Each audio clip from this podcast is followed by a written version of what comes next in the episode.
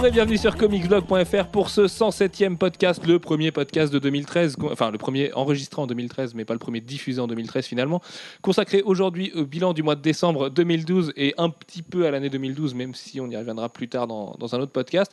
Autour de moi, autour de la table, il y a Jeff et qui est Eva Jolie Hello.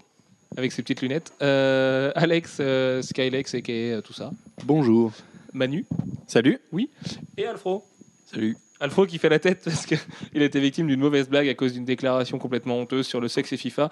Il vous, il vous en dira plus peut-être à la fin de ce podcast, mais euh, voilà, sachez que son ratio victoire-défaite dans FIFA Ultimate Team n'est pas au mieux en ce moment et qu'il n'a pas trop le moral à cause de ça. Euh, comme d'habitude, on va commencer avec euh, les news ciné, euh, séries télé, jeux vidéo et tout ce qui se passe sur un écran avec une manette ou une télécommande. Et on va commencer avec Star-Lord, un rôle très convoité. Et bien, Alfro, d'ailleurs, tu es peut-être le mieux placé pour nous en parler finalement, puisque tu es toi-même fan de Star-Lord. Et tu as toi-même auditionné, n'est-ce pas, avec James Gunn? Oui, bah oui, tout à fait. Il m'a pas retenu par contre. Non Ouais. Mais, Mais le café était bon, il paraît. donc. Oui, oui. Mais euh, ouais, l'anglais apparemment c'est c'est important. Donc euh, oui, bah Les, les- les verbes du premier groupe aussi. ouais, mais ça ils s'en foutent en Angleterre, donc euh, c'est pas grave. Et en plus ça se passe aux États-Unis, donc c'est encore moins grave. Mais euh, oui, euh, du coup on a déjà eu euh, cinq euh, acteurs qui, qui ont auditionné officiellement. Euh, Lee Pace, Lee Pace en première partie. Je crois que tu parlais espagnol. C'est Lee Pace, c'est Lee ça? Pace. ouais. D'accord. Ensuite, on a eu Zach Levy et je ne sais plus qui. Ouais, il y a Joseph Gordon-Levitt qui a été en Ah, rumeur ouais, aussi. Voilà. Et euh, maintenant, euh, c'est euh, Michael Rosenbaum qui, qui a avoué avoir passé une audition. Donc Michael Rosenbaum qui est Lex Luthor dans Smallville. Le seul bon acteur de Smallville, ouais. C'est ça. Et du coup, Moins pire. quoi. non, il il était plutôt bon en plus. Peut-être. Mais bah, pour la saison que j'ai regardée, il était plutôt bon. Et du coup, bah, voilà, c'est ça va de folle rumeur en folle rumeur et euh, je pense que euh, Bah, finalement, ça risque d'être un gros acteur quand même. On voit quand même Ouais, que. Marvel Studios a envie de mettre aussi un gros bonnet pour lancer un film que les gens ne connaissent pas, une licence absolument inconnue, même de sur plein un de personnage de voilà c'est un personnage ils veulent en faire un- quelque chose d'assez euh, d'assez iconique et euh, du coup ils ont besoin de euh, d'un cable derrière pour euh, pouvoir euh, un peu lancer la fame autour quoi. Ryan Gosling, il ressemble un peu, non, à ce que Steve McTiven fait de Star-Lord? Un petit côté, ça C'est- pas mal. ce serait plutôt pas mal Avec Kavinsky en bande-son, ce serait cool. Comme dans GTA V. Euh, autrement, on a également un caméo pour The Wolverine. Manu, ça, les caméos et toutes les folles rumeurs, euh, c'est ton, c'est ton truc à toi. Euh, donc, on sait qu'il y aura un caméo dans The Wolverine d'un personnage d'un X-Men qu'on a déjà vu avant. On ne sait pas forcément qui c'est. Mais. Même euh, s'il y a très très longtemps déjà, on nous avait parlé d'un, Voilà. enfin d'une rumeur sur le fait qu'on verrait. Je peux spoiler du coup? Oui, euh, nous, nous spéculâmes beaucoup, nous spéculons au présent aussi, et euh, ceci à apprendre avec des pincettes, mais on pense que ce serait. Jean Grey. Voilà. Le Phoenix. Femme, femme que Enfin. Jean Grey. Euh, du coup, oui. Comment Euh, Pourquoi Ça m'étonnerait qu'on la revoie. Bah, a priori, présent, Janssen a été vue sur le tournage, c'est ça? Ouais. Oui, donc, ok. On sait pas du tout qui c'est. hein. Il y a- Alors là, il y a un mystère. Ouh, ça s'épaissit là ces jours-ci, c'est c'est absolument dingue. Ouais, du coup, euh, ouais, à mon avis, un flashback ou, ou un rêve ou quelque chose dans le genre, quoi. Mais à mon avis, ce sera pas une apparition extraordinaire non plus. C'est, ça sera du fan service. Un caméo, quoi. Tout à fait. Un peu Euh, comme Wolverine dans, dans X-Men First Class au final. Exactement. Go fuck yourself. Euh, une saison 4 pour Walking Dead aussi, Manu, également. Bon, oui, euh, enfin là, c'est pareil. hein. euh, on s'y attendait un petit peu. hein. Il pourrait même nous annoncer qu'il y a une saison 5. Ça nous. Bah, la, bonne choquerait pas. la bonne nouvelle, c'est surtout que la série euh, s'est vraiment renouvelée qualitativement. Là, la saison 3 était a priori. saison assez 3 est meilleure, ouais, même Il y a un si, vrai a engouement des- autour du retour de la série là, au mois de février. Ça va mieux. Oui, oui. Bah, ça va mieux. Ça a toujours été pour la série en fait. Même si là, ça va mieux parce qu'elle a pété des records absolus de, de diffusion pour le dernier épisode. Enfin, c'est des records de spectateurs sur toutes les diffusions d'épisodes. hein. Donc, euh, donc ça, ça doit contenir à pondérer, pas, pas? un certain nombre de diffusions, mais c'est quand même pas mal. Je crois que c'est 15 millions de téléspectateurs dans la semaine. Je crois que c'est ça, plus de 15 millions. Et oui, mais dans tous les cas, pour la chaîne, c'était une bonne audience tout le temps. La série est quasi renouvelée euh, pour une saison 5, euh, on peut supposer. Après, il faut savoir où ils vont aller, puisque la saison 3 traite de la prison. On va voir euh, par où ça part dans la suite. Oui, sachant que la suite est assez dure, assez violente, assez tout ça, et que la prison laisse des séquelles, euh, même physiques et Ça a déjà sur les ouais. personnages. Euh, du côté de Walking Dead, justement, dans la surexploitation de cette licence, on va se tourner vers Skylex. Euh, on a un, un nouveau venu du côté des jeux vidéo. Alors là où Walking Dead The Game s'est révélé être le jeu de l'année 2012, Walking Dead Survival Instinct sera sûrement pas le jeu de l'année 2013.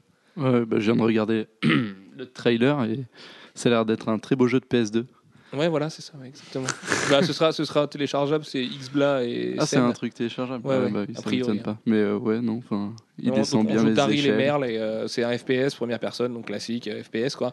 Sauf que ça a l'air rigide, mais comme c'est pas Ouais, c'est super vide. Bon, enfin, ouais. voilà, on pourra lancer des flèches dans la tête des zombies. Cool. C'est déjà ça un peu. Non, mais on pourra peut-être se venger de zombies qu'on a, qui nous ont fait du mal dans Walking Dead 2 Game. Je pense Ouais. pas. hein, mais- Mais bon, c'est bien, on va sûrement l'acheter parce qu'il n'y a pas Tomb Raider, il n'y a pas.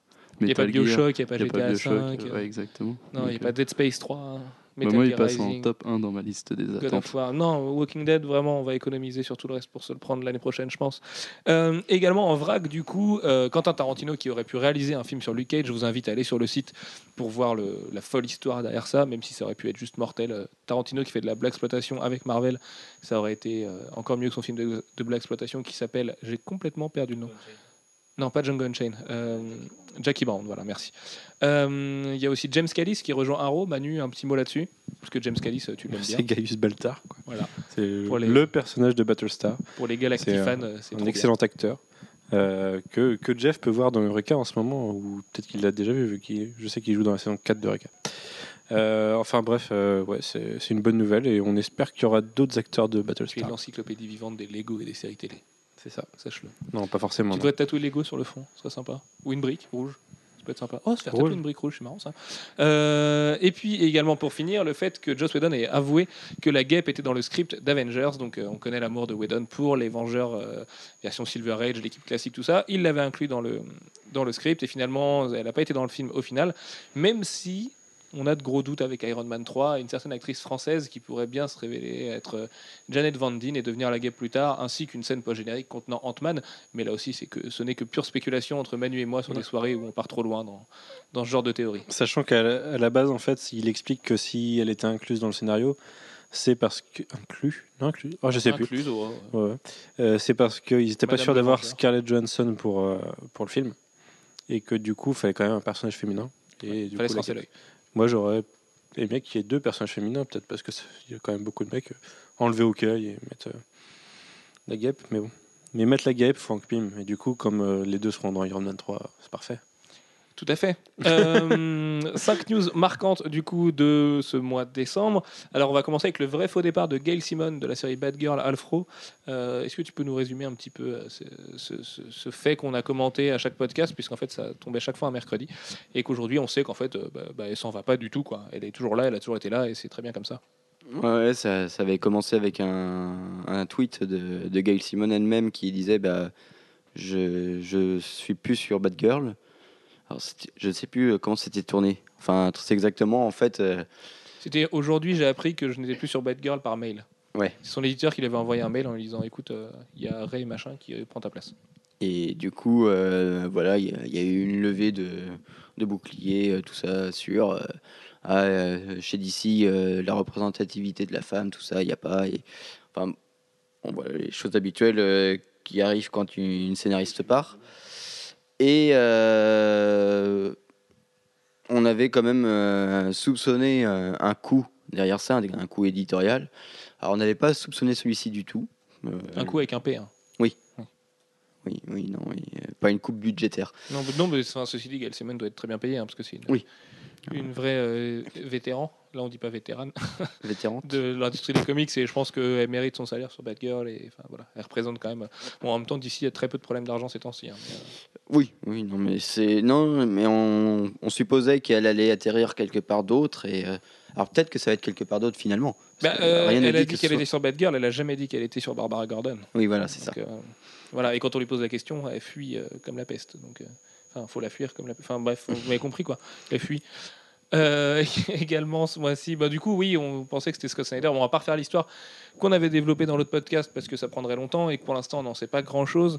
Euh, moi, je reste toujours campé sur ma position euh, que c'est un coup effectivement de Scott Snyder et de Katie Kubert, qui est la batte éditrice en chef, qui ont juste voulu faire les malins et faire croire aux gens ceci, cela, dépendant de de excuse-moi, arrête de regarder les news sur le mercato, ça me trouble. C'est Alexandre Pato? Oui. Pato qui te le. Oh non Si, si. Oh putain, la claque. Pato qui s'en va du Milan AC, merde. Euh, et donc, ouais, euh, ben non, arrête ça tout de suite. Euh, que du coup, c'était euh, par rapport à la fin de l'arc Death of the Family, sur lequel on va revenir dans notre mini review de Batman 15 dans quelques minutes. Euh, également, Manu, ça, ça date d'hier. Joe Benitez quitte Aspen euh, avec une, après une année 2012 vierge en Lady Mechanica, puisqu'il y a eu zéro numéro de Lady Mechanica en On a 2012. pas un tout début d'année? Ah non, ça devait être c'était décembre. On avait regardé, c'était décembre. Ouais, c'est ça. Donc zéro numéro de Lady Si, si, il Mechanica y avait eu des covers exclusives en euh, 2012. pour plein de ouais, on a conventions. eu des covers exclusifs. plein de rééditions, enfin plein, non pas beaucoup, mais euh, on a au moins eu la chance d'avoir une réédition du 0, du 1, du 2. euh, Donc euh, trois 3. quarts des numéros sortis. Voilà, tous les, tous les numéros qui étaient déjà sortis, simplement ceux auxquels euh, beaucoup de gens, que pas mal de monde avait raté et qui ont permis à certains de se rattraper. En attendant le 4, qu'on attend toujours. Et du coup, euh, cette, euh, cette première mini-série Lady Mechanica pourrait devenir l'antichambre d'une série régulière, c'est ce que Joe Benitez annonce, puisqu'en fait, il voudrait finir l'arc en cours et ensuite lancer une série régulière chez un autre éditeur. Mais en fait, Euh, il veut, apparemment, il veut se lancer dans l'aventure de voilà, se lancer lui-même, créer son sa maison d'édition. Moi, j'y crois pas à ça. Je pense qu'il va vite atterrir chez Image, en fait. C'est Parce qu'il va y voir que ses intérêts financiers sont peut-être plus intéressants à terme. Surtout qu'avec une réédition de son premier arc, il a peut-être moyen de négocier les fameux euh, droits des trois premiers numéros de Todd McFarlane. Donc on le rappelle, quand on crée une série chez Image, les trois premiers numéros qui sont toujours les trois plus grosses ventes, puisque le premier est la plus grosse et que les deux mois d'après sont commandés en général automatiquement, euh, tout va dans la poche d'Image et de Todd McFarlane. Et ce n'est qu'à partir du quatrième numéro que tout revient dans la poche des deux créateurs. Enfin, tout en fait, non, mais c'est euh, en termes de salaire et tout ça, de, de ce qui peut revenir à des créateurs, c'est ce qui leur revient dans la poche. Euh, et c'est pour la raison pour laquelle d'ailleurs Brian Bendis s'était barré de chez, chez Image à l'époque, était parti chez Marvel, et c'est la raison pour laquelle il se déteste avec Todd McFarlane. Euh, donc Lady Mechanica pourrait devenir une série régulière, euh, sans avec des Ce gros. qui serait appréciable si c'était le cas. Après, Bah, on Joe moyen, mais- est capable de rendre une série par mois. hein. Il l'a fait quand il était chez DC à dessiner des Titans. Il n'y a pas de raison qu'il n'y arrive pas. Maintenant, c'est vrai que écriture, euh, dessin, publication et tout ce qui s'ensuit et compta et tout ça, parce que ça on l'imagine pas, mais ça existe aussi.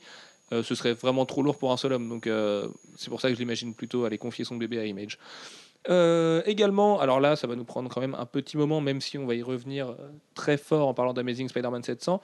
Dan Slott qui a créé un, un vortex ou la fin du monde ou ce que vous voulez avec Amazing Spider-Man 700, puisque là où il y a six mois, il promettait de de couper Internet en deux, excuse-moi, parce qu'Alex, je ne vois pas ta commande de Lego. Euh, non, mais les mecs, ils se commandent des Lego Lex Luthor pendant le podcast. Euh, ouais, il y a six mois, il promettait du coup de briser Internet et la Terre en deux avec Amazing Spider-Man 700. Euh, en fait, il l'a brisé en deux, oui, mais une partie qui fait 1% ceux qui ont bien aimé et 99 ceux qui ont détesté.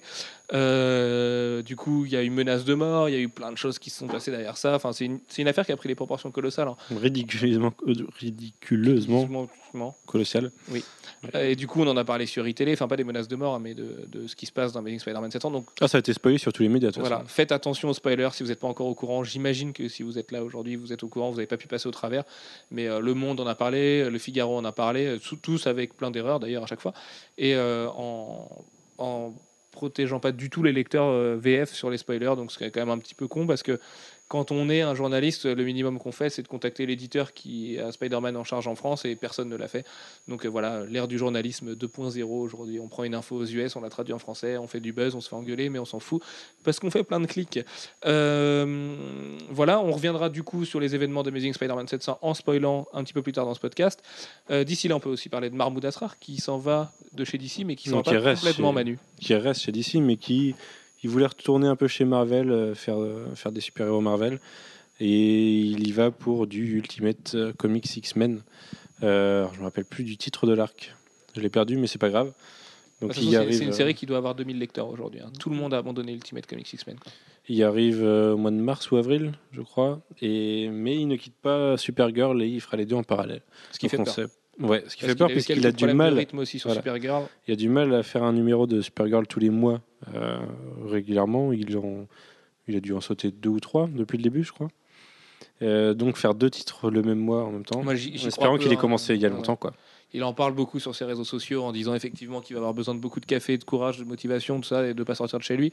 Euh, même en sortant pas de chez lui, ça fait livrer 50 pages par mois. C'est colossal, quoi. C'est colossal. Enfin, on- J'espère pour lui qu'il a des bons encreurs et des bons coloristes qui peuvent euh, rattraper son taf, parce que sinon on risque d'avoir deux séries moches, quoi. Plutôt qu'une plutôt jolie avec Supergirl, euh, là ça risque d'être de, de marcher assez moyennement. Et c'est dommage pour Supergirl d'ailleurs, parce que c'est un titre qui dessine vraiment bien et il s'éclate il s'éclate dessus, quoi. Donc euh, non, non, c'est un petit peu dommage. Euh, du côté du mercato également, après Alexandre Pato, on a également euh, Scott Snyder qui s'en va de Swamp Thing et qui laisse sa place à Charles Soule, alors que je ne connais pas. Alfro, est-ce que tu peux nous en dire un petit peu plus sur Charles Soule? Pas du tout, vu tes yeux. C'est ouais, c'est quelqu'un qui a fait euh, une série que je n'ai pas lue, mais qui a fait qu'une seule série chez Image, qui a pas duré très longtemps. Et euh, c'est plus un auteur en fait de, de romans. Un- il, connaît très bien Snyder personnellement, hein, donc euh, Donc c'est en fait c'est il a été c'est coopté sur le poste. quoi. c'est le même euh, le même profil que Snyder quand il est arrivé dans les comics. hein. C'est quelqu'un qui qui a d'abord euh, commencé dans les romans, dans la novélisation et tout ça, avant euh, de faire du comics. Donc euh, c'est quelqu'un qui a eu un, succès, mais en dehors des, comics précédemment. Ok. Dernier point mercato, Marco Rudy, donc artiste de Something justement chez DC, qui est un artiste de talent incroyable auquel DC fait pas confiance, s'en va chez Marvel pour dessiner une mini-série Spider-Man qui sera consacrée au supérieur Spider-Man et donc au personnage qui est sous le costume de supérieur Spider-Man. Donc euh, voilà, encore une fois, vous êtes sûrement au courant de qui c'est, on va en parler tout de suite. Mais euh, il va faire une mini-série sur lui, c'est magnifique. J'ai vu quelques planches, c'est absolument délicieux. Et euh, c'est une mini-série en 4, je crois, chez Marvel. Et si vous connaissez pas encore Marco Rudy, euh, bah, jetez-vous dessus parce que ce mec, c'est un, vrai bijou et qui, qui va faire beaucoup de bruit, je pense, à l'avenir. Et DC laisse filer une petite perle. Et c'est dommage d'ailleurs de la part de DC parce que euh, avaient. C'était plutôt l'inverse, genre Rafa Sandoval qui venait de les rejoindre, tout ça. DC arrivait bien à piquer les talents à Marvel. Et là, entre Mahmoud Asrar qui déserte un petit peu pour aller aider Marvel sur une série qu'il ne mérite même pas, et Marco Rudy qui s'en va, ça fait quand même deux pertes assez notables pour DC. Quoi. Bah, en- fait, là, on voit le, le problème euh, de l'exode qu'il y a eu euh, il y a à peu près un an. C'est que, euh, du coup, chez DC, il y a beaucoup trop de talents pour euh, pouvoir euh, garder tout le monde. C'est la situation de Néné au PSG. C'est voilà, là, ils peuvent pas donner du travail à tout le monde et du coup, bah, forcément, si euh, si les auteurs veulent avoir une vraie série régulière et pas faire seulement du feeling, bah, il faut qu'ils retournent chez Marvel ou Image et compagnie. T'imagines qu'Alexandre Pato aurait pu venir au PSG, qu'il a refusé et que du coup il va se retrouver au Corinthians Non, mais il voulait retourner au Brésil pour être plus proche euh, du sélectionneur. Oui, d'accord. C'est le sélectionneur qui a dit que seuls les joueurs qui jouent en Europe seraient sélectionnés. Euh, bon, bref, on va passer aux 5 lectures VO marquantes du mois. On va commencer avec le point Marvel Now, comme tous les mois, pendant quelques mois et depuis quelques mois. Et on va commencer avec Amazing Spider-Man 700. Alors, attention, euh, zappez les 10 minutes à venir, parce qu'on va en parler en spoilant. On est obligé de spoiler dessus pour avoir un vrai débat. Si vous êtes au courant, restez. Si vous n'êtes pas au courant, allez-vous-en. Euh, voilà, euh, cette alarme a duré longtemps pour les gens qui seraient loin de leur son et qui devraient courir pour pas du tout savoir ce qui s'est passé. Voilà, j'espère que vous avez couru et que vous n'êtes pas tombé, que vous avez coupé le son et que vous passerez dans 10 minutes, puisqu'on va spoiler comme des salauds. Jeff et Manu, est-ce que vous pouvez commencer à débattre un peu Manu, peux-tu nous présenter Amazing Spider-Man 700 et ce qui s'y passe? Bah, Amazing Spider-Man 700, donc comme tu le disais tout à l'heure, c'était le numéro qui devait diviser Internet en deux, Et euh, qu'il l'a fait. fait en partie, qui est un, forcément un numéro anniversaire, le 700. Euh, le dernier numéro d'Amazing Spider-Man, puisque la série s'arrête pour lancer Superior Spider-Man. Donc même si on ne doute pas qu'on y reviendra un moment, hein. Oui. c'est fort de probable. Euh, c'est la conclusion d'un arc commencé il y a- en- dans le numéro 698. Euh, Numéro dont la conclusion euh, nous apparaissait comme une blague il y a 3 c'est ça. 3-4 semaines encore. Ouais. Euh, et quand on nous disait que la fin du numéro 698 devait euh, nous annoncer qu'il serait supérieur Spider-Man, on n'y croyait pas. Quoi. On se disait qu'il va y avoir un retournement de situation et ça va être quelqu'un d'autre. Et on, on pensait à des gens du futur, par exemple, voilà, des choses comme ça. Et non, au final, il s'avère que c'est vraiment, c'est vraiment ce personnage qui devient supérieur Spider-Man. Donc c'est euh, Otto qui ce personnage? Otto Octavius, le docteur Octopus, qui a pris possession du corps de Peter. Alors, si je ne m'abuse, c'est suite à l'utilisation de ces Octobots par Peter dans Spider Island euh, pour aller injecter des vaccins à tout le monde. Il me semble qu'il a, uti- qu'il- qu'il a utilisé euh, son super casque pour prendre euh, possession des Octobots. Euh, que Octopus a réussi à accéder en partie à l'esprit de Peter. Et après, Abracadabra, il a réussi à trouver un moyen d'échanger leurs esprits. Donc, le Abracadabra entre les deux, on ne sait pas trop comment ça s'est passé. Toujours est-il que depuis le 698, donc dans le 699 et le 700, euh, Peter cherche un moyen d'inverser les choses, euh, et de s'évader de prison, entre autres, et d'aller récupérer son corps. Et le twist, c'est qu'il n'y parvient pas et meurt dans le corps d'Octopus. Il y parvient pas, plus ou moins. Il parvient à s'échapper, il parvient à combattre un petit peu euh, Spider-Man, enfin Octopus dans le corps de Spider-Man, mais ça ça marche pas, et il se fait battre Et Il n'arrive pas à faire un échange complet. Voilà. Bah, il n'arrive pas du tout à faire un échange. La seule chose qu'il arrive à faire, c'est euh, globalement à créer un lien psychique entre deux et euh, mélanger en quelque sorte leurs souvenirs et leur personnalité. Ce qui fait que Octopus comprend ce qui a fait de Peter euh, Spider-Man. Euh, ce qui fait, enfin, quelles sont ses responsabilités? Il a, il a un peu l'impression d'avoir vécu ce qu'il a vécu. Et il lui fait la promesse, avant qu'il meure, de, de reprendre son rôle, et de, mais en étant meilleur que lui en étant donc le supérieur Spider-Man. Ouais. Donc je pense que j'ai à peu près résumé la chose. Tu as bien résumé la chose, je Donc, pense. Le, bah déjà, ça a été un scandale pour beaucoup de personnes. Euh, après, le gros problème de ce numéro, selon moi, alors c'est un avis personnel, c'est qu'il manque, il manque fortement d'émotion. Euh, c'est écrit un peu à l'arrache. Je suis Euh. pas forcément d'accord sur il manque d'émotion. Il manque d'émotion à la fin.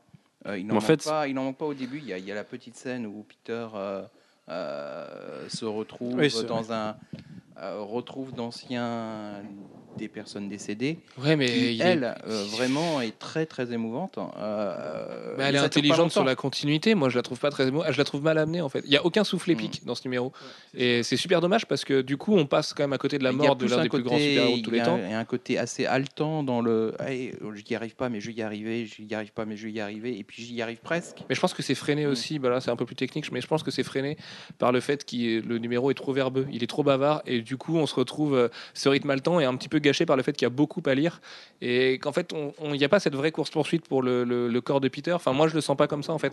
Il, fait tellement des plans, il échafaude tellement des trucs qu'on a l'impression qu'il s'arrête tout le temps euh, à faire quelque chose et qui marche pas, du coup on le découvre ensuite.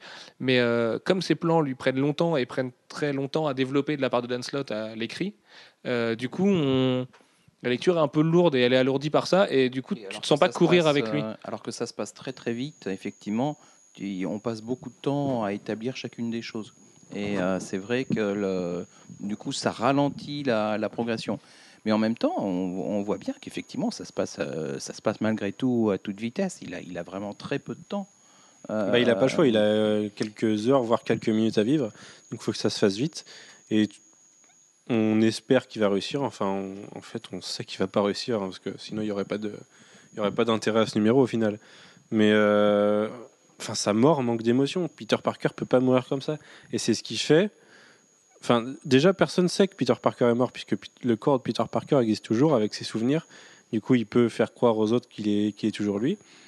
Et c'est ce qui fait qu'on sait qu'il va revenir d'une façon ou d'une autre. Ouais, de toute façon, je pense que les- l'échange de le, lien qui a été créé va progressivement euh, faire en sorte que le, corps, enfin l'âme et le corps originel vont se vont devenir de plus en plus proches de bah, du vrai. Euh, et que Otto il va progressivement disparaître.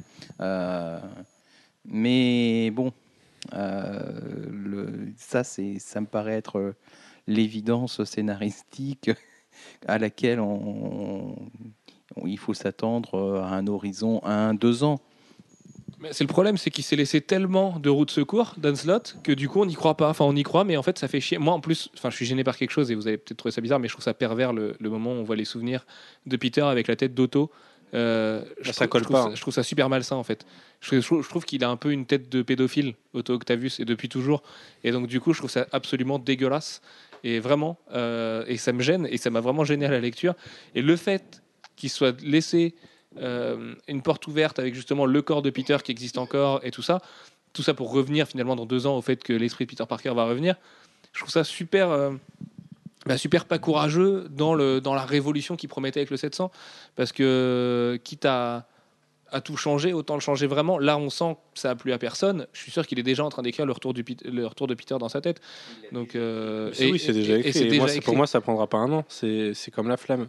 Oui, mais du coup, c'est encore plus nul. Du- la flamme. Du coup, c'est Parce que encore je plus pense à. Flame Up, à Flame On, c'est pour ça. Et puis, euh, et puis au-delà même de l'idée, parce que je respecte l'idée, euh, c'est mal écrit. Enfin, moi, ce numéro, Ouais, mal oui, écrit. Et en plus, j'ai trouvé pas très bien dessiné par Humberto Ramos.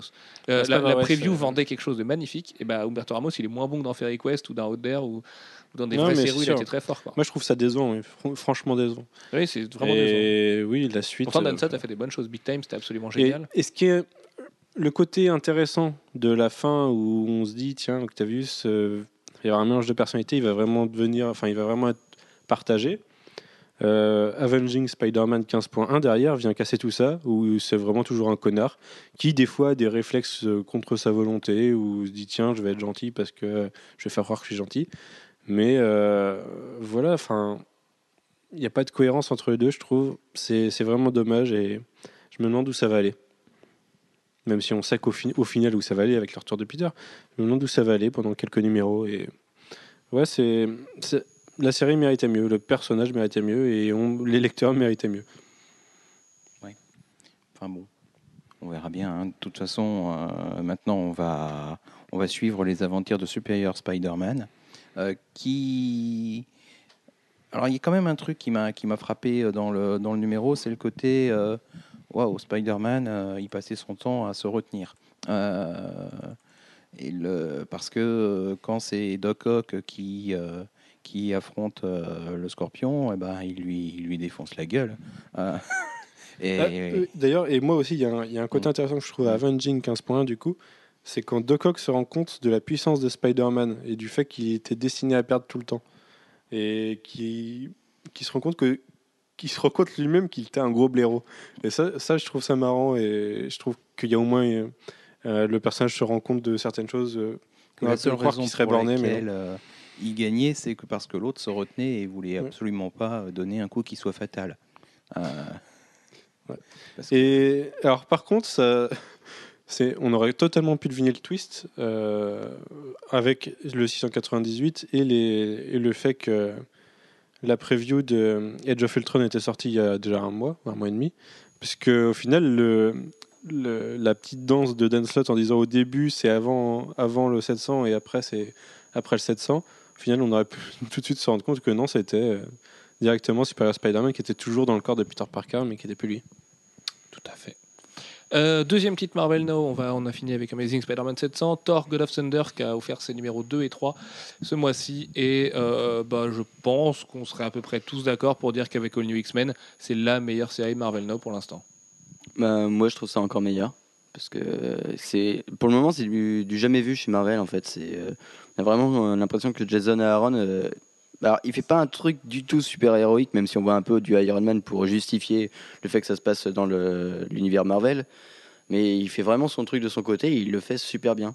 Donc, euh, c'est du Jason Aaron euh, du niveau de Sculpt pour le moment. Donc, euh, Euh, ouais, c'est même encore mieux, enfin c'est différent en même temps oui, parce que complètement il, différent. il écrit un dieu qui combat un chasseur de dieux sur trois époques différentes avec un vrai souffle épique pour le Mm. coup.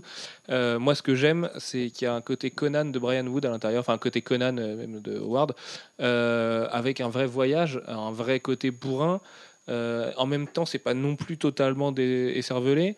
Et il y a un côté détective dans la quête de Thor qui est absolument génial. Enfin, on a l'impression de suivre Batman dans ses enquêtes. Quoi. C'est quand, quand il le cherche, ce, ce Godslayer, il est vraiment en train de fouiller, d'analyser des, indices et, euh, et de se déplacer et de faire des choses pour se rendre compte que finalement tout est peut-être de sa faute. Et là, on a lu le numéro 3, le numéro 4 arrive la semaine prochaine, il me semble. Il y a un twist de dingue à la fin du 3, il nous reste le futur à explorer encore. Mais il y a une gestion des trois timelines qui est parfaite. euh, et Sadri Beach défonce au dessin, c'est magnifique. En plus, il est ancré pour une fois. Euh, pour l'instant, il n'y a aucun raté. Et en plus, c'est une nouvelle façon d'écrire Thor, comme tu disais, on n'a jamais vu ça, ou presque. Et moi, je pensais que c'était juste pas possible. Après Straczynski et Coppel, je me disais, mais si. si... Enfin, après, euh, d'abord Lee Kirby et Simonson et, euh, et Straczynski, quand on a fait le podcast la dernière fois, je pensais que toutes les façons d'écrire Thor avaient été faites. Et ben non, il y a celle-ci, et c'est mortel. Et ça m'a donné envie de relire Vinland Saga, qui est sûrement le meilleur manga que j'ai lu depuis très longtemps, qui est un manga sur euh, cette époque-là, mais avec des vrais gens, pas de dieux, et qui est absolument parfait. Je vous le conseille si vous aimez la bonne BD. Et puis en plus, il y a un truc qui est hyper fort euh, chez Jason Aaron, c'est qu'il, mine de rien, il crée tout un monde et avec euh, des, éléments euh, tout à fait nouveaux et, hyper cohérents les uns par rapport aux autres au fur et à mesure qu'on avance avec Thor. Et c'est complètement différent de Fraction qui, qui crée plein de nouveaux éléments, mais un peu, un peu sec, qui nous les mettait en, plein, en pleine face, mais tout ça, ça tenait pas bien ensemble et tout. Et là, en fait, on progresse, on découvre un univers entier. Et, Et, puis euh, on le voit à travers les yeux de Thor. Quoi. Ouais. On n'est pas, euh, ouais, ouais, le, le- on est quasiment à travers ses yeux en- à la première personne et on n'est pas du tout omniscient. Il y a des trucs qu'on ne sait pas et qu'on ne saura pas. Et il n'y a pas de Loki, il n'y a pas d'Odin, il n'y a pas de grande fresque euh, asgardienne comme ça. C'est vraiment Thor dans sa galère face au Godslayer. Et bon, il y a juste un problème de temporalité avec la continuité Marvel. On ne sait pas trop comment ça se passe, ni où, ni pourquoi, ni comment. Pourquoi il y aura un Thor vieux dans le futur, comment il s'intègre par rapport à celui du présent, parce que celui du présent, a priori, c'est notre Thor mais euh, il est assez différent de celui du passé. Enfin, celui du passé nous apparaît, euh, c'est pareil, dans un passé très flou, euh, temporellement parlant, et celui du futur, on comprend encore moins. Donc, j'espère que le numéro moi, 4 du coup, le numéro 3, me- enfin, j'ai trouvé moins bon que les deux précédents. Et justement, parce qu'on a l'interaction de Thor avec, avec des, des Vengeurs, tout simplement, et que ça, ça perd de l'intérêt à la série. J'avais envie de dire à la mini-série, parce qu'on a l'impression que c'est une mini-série. Mais euh, ouais, je, je sais pas. La, la suite, enfin, c'est toujours très très très bon. Euh, la suite devrait donner aussi, mais je sais pas. Je Cette interaction, moi justement, je la trouve utile justement pour le placer temporellement et dans la continuité pour se dire que le Thor du présent, c'est le vrai Thor. Regardez, il fréquente Iron Man, il fréquente les autres. Euh, c'est pas un, un Thor complètement euh, fantasmé de la part de Jason Mais ça enlève le côté Dieu, enfin qu'on avait regagné directement dans le premier numéro. Ouais, mais Là, ça, ça ça le- lui enlève pas, ça le replace là où il est aussi. Parce que ça reste une série régulière dans l'univers Marvel. Et ça permet aussi de se dire qu'un Godslayer, du coup, peut faire flipper ce mec-là. Parce que ce mec-là, euh, bah, il évolue dans le même monde qu'Iron Man, que Hulk, que Spider-Man et compagnie. Donc, euh, Mais je trouve la, construction et la narration parfaite par contre, pour nous, montrer les, enfin nous en apprendre toujours plus, parce qu'avec du passé, du présent et du futur, on pourrait dire qu'on sait tout dès le début, et non, on apprend toujours, et c'est franchement mortel. Et puis il y a aussi le, le côté, euh, j'aime beaucoup euh, la, la- la super bibliothèque des dieux et le, euh, le, le bibliothécaire. Euh, Ouais, en plus, c'est plein d'humour. ouais, donc c'est- Ouais, plein d'humour. Il y, a, il y a aussi le côté, bon, ça fait des millénaires que j'existe. Il y a des gens que j'ai avec les, auprès avec lesquels j'ai été pendant longtemps, que j'ai connu, que j'ai bien connu, et je m'en souviens pas, Euh, parce que ben voilà, c'est comme ça. Et on peut penser que dans quelques milliers d'années, il se souviendra pas d'un certain nombre d'autres choses. Euh, c'est le côté euh, je suis un dieu, mais euh, voilà, il y a, il y a des inconvénients à être un dieu parce qu'on on a vécu trop longtemps. Tout à fait. Euh, sur ces belles paroles de Jeff, on va passer à Indestructible Hulk numéro 2, donc série de Mark Wade et euh, Lenny Liu, qui elle est mensuelle, contrairement à beaucoup de ses consoeurs chez Marvel Now. Euh, bah, gros coup de moins bien pour celle qui était notre gros coup de cœur le mois dernier. Moi, j'ai très moyennement accroché. Moi, le, ça fait one shot un peu inutile, et euh, de toute façon, dès le, dès la fin du numéro 1, quand ils annoncent le, enfin ils annoncent euh, numéro 2, Thor versus, enfin Hulk versus Iron Man. Euh, on se Enfin, dit- Iron Man qui s'échappe versus, versus euh, Hulk qui a envie de lui niquer sa race. Mais euh, ouais, je me disais qu'est-ce qu'ils vont nous faire?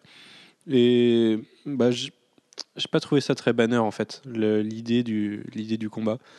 Et ouais, c'est décevant.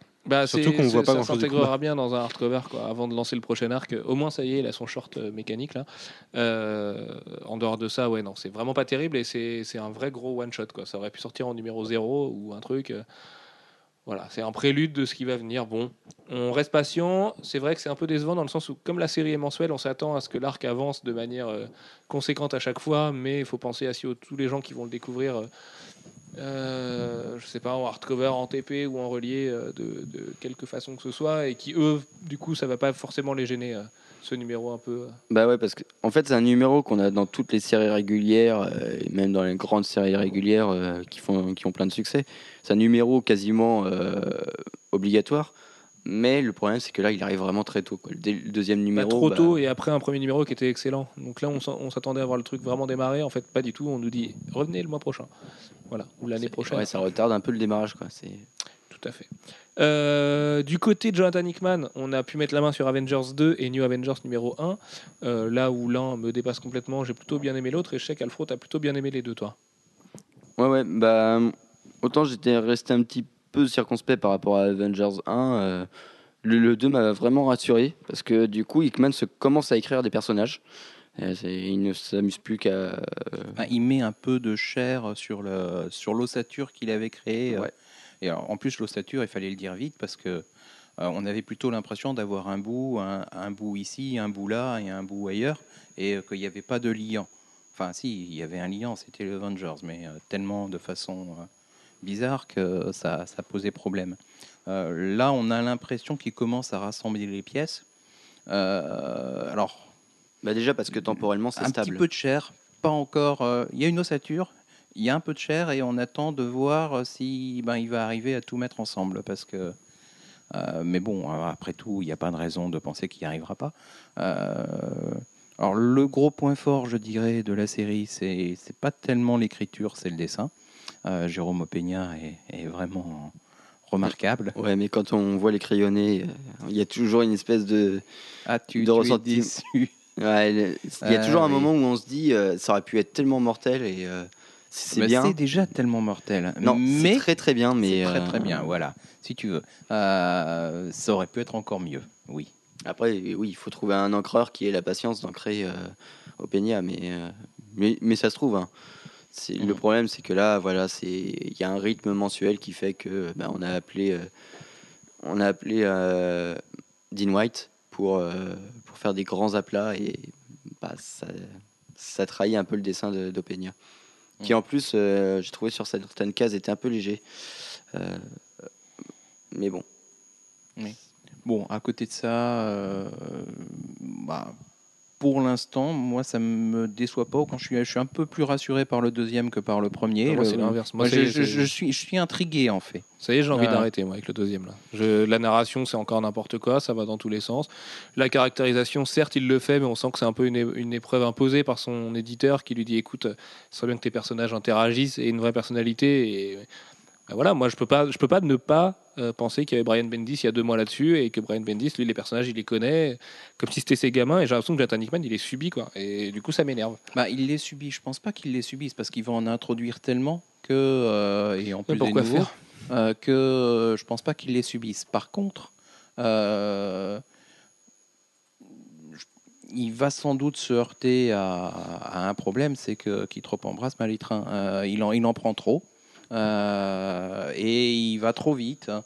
Euh, et je pense qu'on s'oriente vers quelque chose de compliqué euh, d'un point de vue Ah bah, euh, ça va être- gestion. Oui, de- ça va de être de pire en pire. Ouais. Ouais, ouais. Alors, alors que Avenger- New Avengers, pardon, qui est sorti du coup hier, mercredi, euh, et c'est tout l'inverse. Quoi. Il est très, il est complètement Black Panther centrique. Il est intéressant, il est hyper beau, même si Steve Epting a des allures de Greg Land parfois. Voilà, il y, a- il y a une vraie menace. Et c'est ça que j'aime chez Hickman, c'est que quand il fait une menace, lui, il fait pas la petite menace. Quoi. Là, on parle de dévoreurs de monde et de, et de DS, quoi. Mais c'est vachement bien fait. Donc euh, c'est quand même autre chose quoi. Et il fait pas intervenir un milliard de mecs, même si à la fin on a le droit à sa fameuse narration bizarre où il y a un gros flash forward avec euh, qui est quasiment semblable d'ailleurs à Avengers 1. Et on sait d'ailleurs que les titres vont être très en rapport plus tard, mais au moins il réutilise des idées de Brian Bendis en mettant ses, ses idées à lui. Euh, ça fait un mélange d'Illuminati et de Mangeurs de monde. Pour l'instant, ça réussit quoi. Ouais, et puis, euh, bah, moi, justement, ça, c'est plus le point qui m'a déçu, c'est avant de commencer, enfin, commencer le titre directement sur, euh, sur Galactus, faut, je sais pas, c'est. Il faut oser surtout si on part avec Black Panther et, euh, et des Illuminati qui sont là juste à en faire valoir quoi. Mais après, je pense que ça va être une narration qui va tourner sur, justement sur les Illuminati. Mais si, s'il fonctionne comme ça, euh, en petit groupe, euh, plus centré sur un personnage, ça peut très bien fonctionner. D'autant plus que j'ai vraiment trouvé le personnage de, de Black Panther hyper bien écrit, dans le sens où euh, il lui donne un vrai caractère, euh, une vraie noblesse, et, euh, et qu'il écrit des, des dialogues plutôt bien. Ce qui n'était pas vraiment la force de Dickman. Là aussi. Black Panther, un espèce de pouvoir extrémiste, on sait pas trop d'où ça vient, un Ouais, super alors- bouclier de ouf qui apparaît de nulle Ouais, part. L'espèce de technologie wakandaise, bon, c'est pas le Black Panther dont on a l'habitude, mais on, c'est, euh, c'est complètement compréhensible. Euh, Oui, oui, c'est bien. Voilà. En plus, c'est bien dessiné. Donc, euh, le storytelling de Steve Epting est impeccable. Euh, c'est donc la même équipe que sur FF1 à l'époque, euh, sauf que Steve Epting est encore plus en forme. Et, et non, ça part plutôt très bien New Avengers. Là où ça me fait peur, c'est que je sais que ça va rejoindre Avengers plus tard.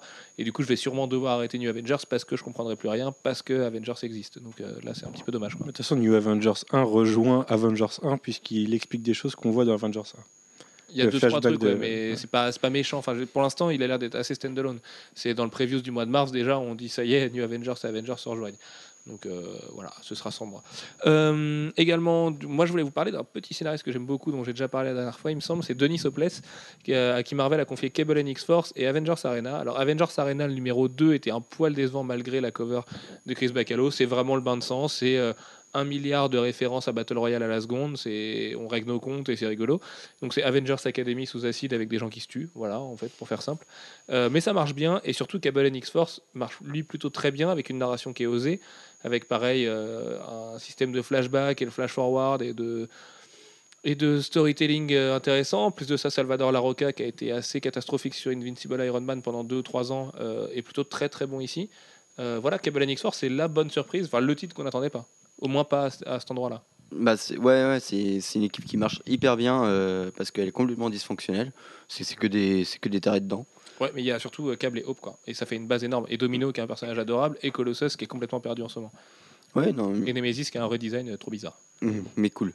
Mais cool, ouais. Mais euh, ouais, ouais ça, ça marche bien. Il y a, ah bon, on sait pas trop où ça va parce que la, la menace est, enfin si, la menace, si on connaît euh, l'histoire de câble, on, on voit complètement ce que c'est, mais euh, ça, ça a pas trop d'influence pour le moment. Euh, Moi, ce qui m'a intrigué, mais c'est aussi le problème de John Cassaday, c'est qu'à un moment, on nous dit oui, on s'est fait chasser par les Uncanny Avengers. Oui, d'accord, mais il n'y a pas assez de numéros de Uncanny Avengers pour qu'on le voit. Ça se trouve, ça va apparaître dans le 3, ce truc-là. Donc ça donne un- côté encore plus alambiqué en fait à la narration de Neopless. Mais je pense que Uncanny Avengers 3, où devrait apparaître Cable and X-Force, enfin Cable et son équipe de X-Force bizarre, euh, va juste revenir dessus là. Il sort quand? Il sort la semaine prochaine Ça doit être la semaine prochaine, dans deux semaines. Et qu'en fait, du coup, ça devrait éclaircir euh, un, peu, un peu cette affaire-là. Mais euh, Quand Club X-Force 3 sera sorti. oui, tout à fait. Bref. Euh, moi, juste le truc, c'est que je trouve que Laroca, sur le deuxième numéro, déjà, il retourne à ces petits trucs où euh, bah, je laisse le coloriste euh, finir les cases à ma place.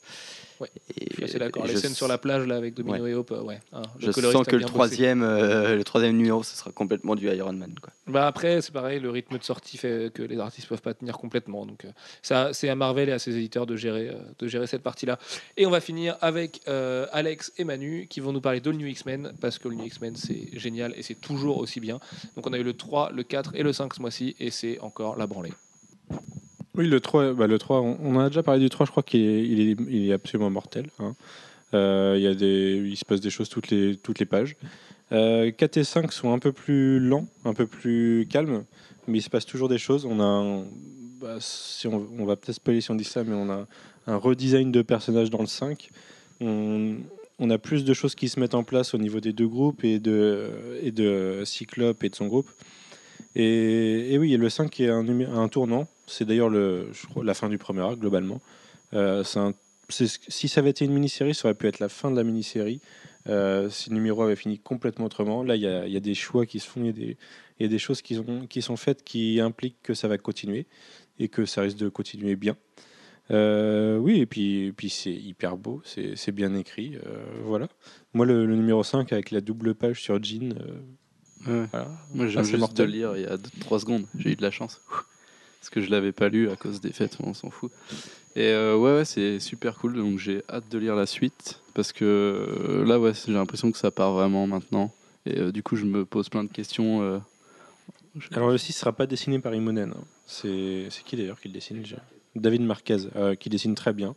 Après, après est-ce que... Ouais, c'est un caméléon comme dit Sullivan. Est-ce que les fans risquent pas d'être déçus? Euh, Dans tous les cas, tant que c'est toujours bien écrit et que ça reste un, minimum beau, je pense que la série cartonnera. Et, voilà. Alors quand Bendis me dit euh, attendez, euh, une, All New X-Men c'est rien, vous allez voir une Uncanny X-Men, c'est là que ça va se passer. J'attends encore plus euh, Uncanny X-Men. Déjà que je l'attendais, euh, rien que ces deux couvertures, euh, les, les deux couvertures des premiers numéros me, me faisaient attendre la série. euh, là, je la- je l'attends plus qu'impatiemment. Ça va me faire oublier la- le volume précédent de Uncanny X-Men. Enfin, J'espère que ça va me le faire oublier. Oui, excuse-moi, je sais pas ce que tu disais. parler de Duncan X-Men. Ah oui, Uncanny X-Men qui commence quand? C'est le mois prochain? Au mois de janvier ou au mois de février? Là, on est en janvier. Je crois que c'est en février. C'est en février. Ça doit être février, c'est ça, ouais. Et euh, oui.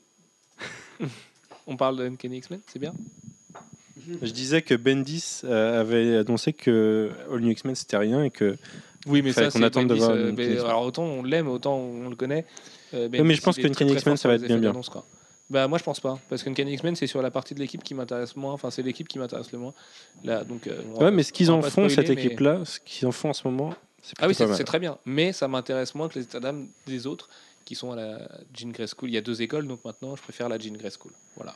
Cette partie-là m'intéresse plus a priori. Je trouve que les interactions sont plus intéressantes. L'autre est plus badass, est plus propice à amener un crossover, est plus propice à amener des, des- duels et ce genre de choses.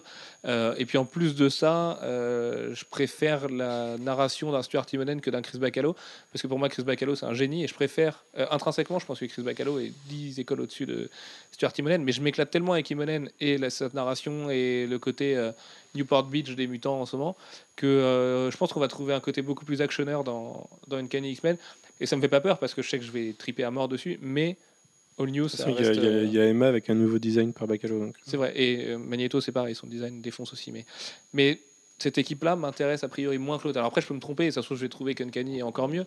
Mais euh, pour l'instant, All New et ce qui se passe avec Jean Grey, euh, je trouve ça absolument fabuleux. Et la fin du numéro 5 me laisse sur le cul. Et, et voilà, elle est là, elle est revenue, ça y est, on le sait. Il va falloir la- l'accepter, l'avaler, tout ça. Mais c'est mortel, quoi. Il y a Jean Grey qui est dans le présent avec Hope qui se balade à côté euh, dans une école de mutants, qui envoie chier Wolverine, qui a quand même posé ses coronesses sur la table directement. euh, qui a son côté en plus amourette avec Scott qui va être très bien géré parce qu'on a lu Ultimate Spider-Man et on sait que Bendis sait faire ça. Il y a Beast qui est passionnant pareil. Il y a l'école qui est en, train de vraiment se reformer. Enfin voilà, Bendis est en train de faire le travail qu'il a fait sur Avengers, mais sur les mutants. Puis euh, on est en train de lire des mutants de notre vivant qui sont trop bien. C'est trop bien. Enfin voilà, dès qu'il y a une série mutante, j'ai envie de me jeter dessus. Donc euh, voilà. Et le fait que Batman était une petite déception ce mois-ci a été largement rattrapé par Marvel Now, euh, qui a été, euh, qui a été juste dantesque. Euh, justement, on va passer aux autres sorties VO de ce mois-ci, parce qu'il en reste quand même pas mal à traiter. Et on va commencer avec un autre crossover qui se fait discrètement. C'est Justice League et Aquaman, qui ont commencé Throne of Atlantis il y a deux semaines maintenant. Et ça commence plutôt très, très, très bien. Ouais, c'est cool. Euh, déjà, c'est. Alors, voir euh, Ivan Reis passer sur Justice League, là, du coup, c'est passé nickel. hein, on a l'impression de lire Aquaman. Ah bah, ça Et c'est normal. seul, ouais. Et, et, euh, et oui, ça, enfin, c'est, ça, ça se lit, euh, ça se lit comme Aquaman se lisait avant. C'est, beau, c'est fun, c'est, c'est pas brainless et ça se lit en 5 minutes. T'as l'impression, enfin, l'impression que ça se lit en 2 minutes en fait. Et, et voilà. Après, il y a un truc qui me gêne, c'est les implications. euh, Enfin, il se passe des choses quand même dans ce dans cet épisode. Il se passe Ah, des choses ouais. pour pour eux, une ou deux villes euh, que j'ai peur qu'on revoie pas dans les autres. Et c'est quand même assez important. Euh, donc voilà. Mais, mais bon, pour l'instant, ça, ça a de la gueule et j'attends de voir la suite avec impatience. Ça dure trois mois, c'est ça Six numéros? Il. C'est un crossover à petite échelle, mais c'est plutôt bien. À côté de ça, on a Elon Hurst euh, dans les séries Superman, faut qu'il se rhabille quoi. Non, et puis euh, ce, qui est, ce qui est hyper bien foutu, c'est que, euh, en fait, c'est, on, on, le sentait venir, mais euh, ça a été, c'est un, c'est un event qui a été construit dans Aquaman et Justice League auparavant. C'est Principalement dans Aquaman, mais ouais.